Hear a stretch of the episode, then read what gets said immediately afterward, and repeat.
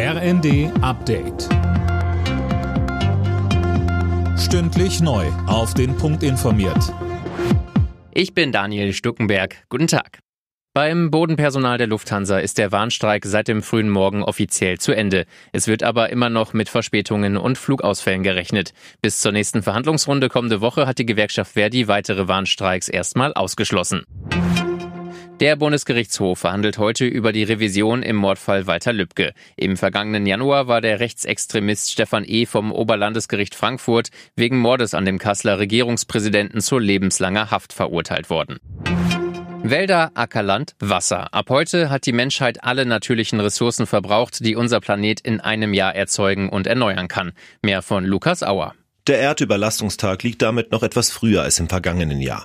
Wir leben ab heute bei unserer Erde auf Pump, heißt es von der Umweltorganisation Germanwatch. Und die Konsequenzen dieser Übernutzung müssten dann insbesondere ärmere Menschen und die nachfolgenden Generationen tragen.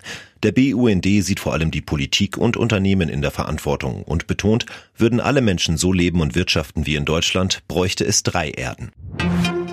Schlechte Nachrichten für Meta. Der Facebook-Mutterkonzern hat erstmals in seiner Geschichte einen Umsatzrückgang erlitten. Im zweiten Quartal lag der Umsatz bei 28,8 Milliarden Dollar, ein Prozent weniger als im Vorjahreszeitraum. Auf der anderen Seite konnte Meta die Zahl seiner Nutzer steigern.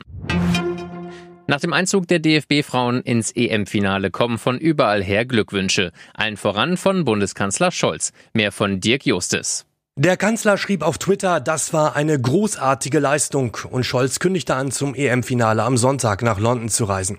Sportministerin Faeser sprach nach dem 2 zu 1 Halbfinalsieg gegen Frankreich von einem unglaublichen Spiel, das sie hautnah miterleben durfte. Nationalspieler Ilkay Gündoğan schrieb ebenfalls bei Twitter, mega stark. Und sein Kollege Thomas Müller spricht von einem Traumfinale gegen England und schob noch hinterher, jetzt holt euch den Pokal. Alle Nachrichten auf rnd.de